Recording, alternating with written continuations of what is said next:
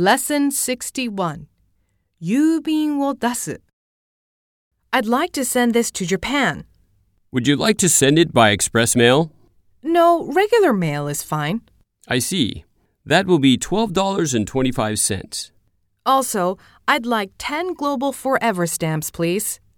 In that case, the total is $23.75.